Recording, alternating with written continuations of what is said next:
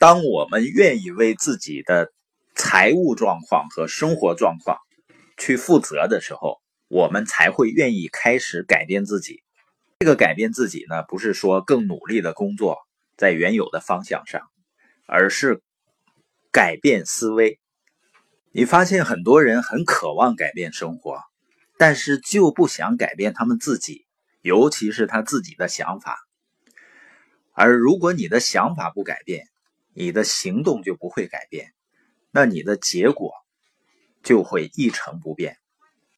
我们看一下封面的。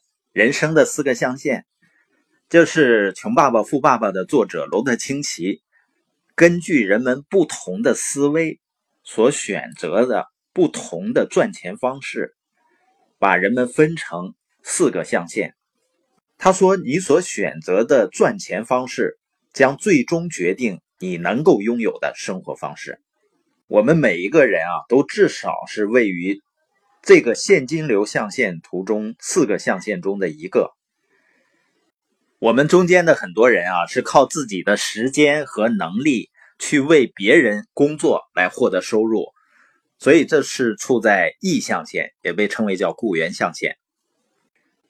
这也是大多数人所愿意选择的一种工作方式，或者说赚钱方式，因为我们从小所接受的教育。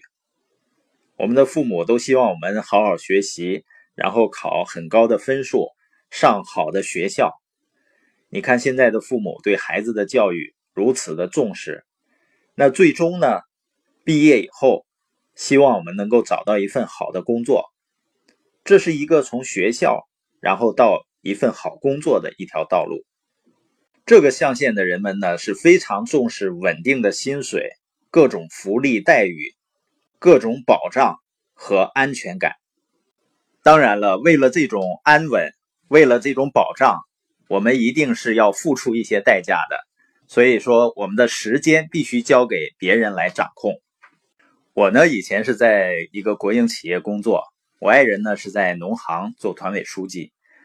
我们先后离开了稳定的工作，并不是因为说工作不好，只是因为呢，我们想自己掌控生活。我们自己来决定自己的收入和时间的安排，所以一些喜欢独立自主的人呢，他就会进入 S 象限，也就是我们通常说的生意人象限。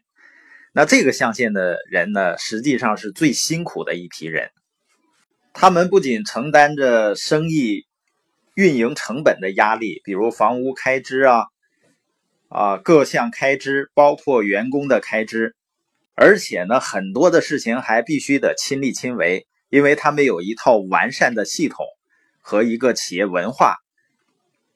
所以，很多 S 象限的老板呢，你看似是他自己的生意，好像是由自己说了算，实际上呢，他们也是最不自由的一个人群。因为处在 E 象限呢，下了班以后或者逢年过节、节假日的时候，还可以开开心心的。把工作完全抛在脑后，去旅游度假一下。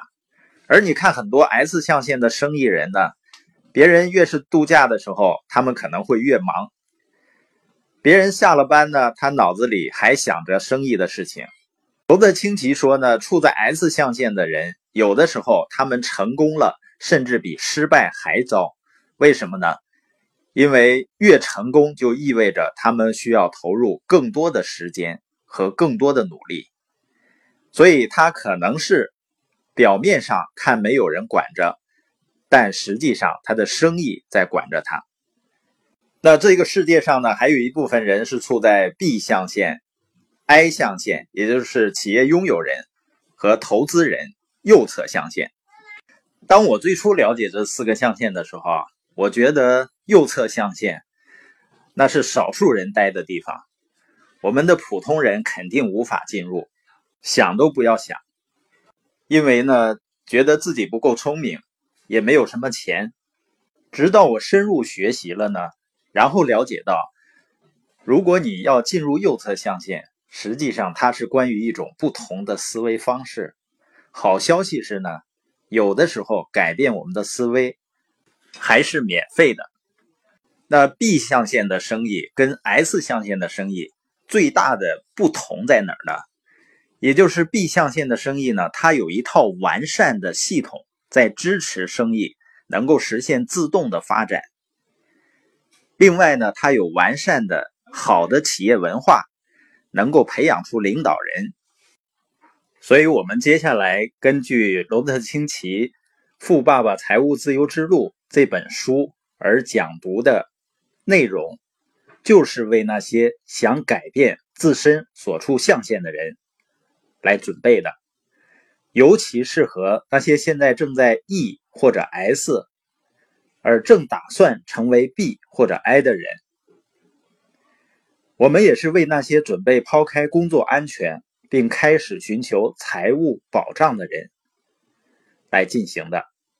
尽管这个过程呢，并不像一次简单的生活之旅那么轻松，但是我相信旅程结束时所获得的奖励值得人们选择这次旅程，因为这是一趟实现财务自由的旅程。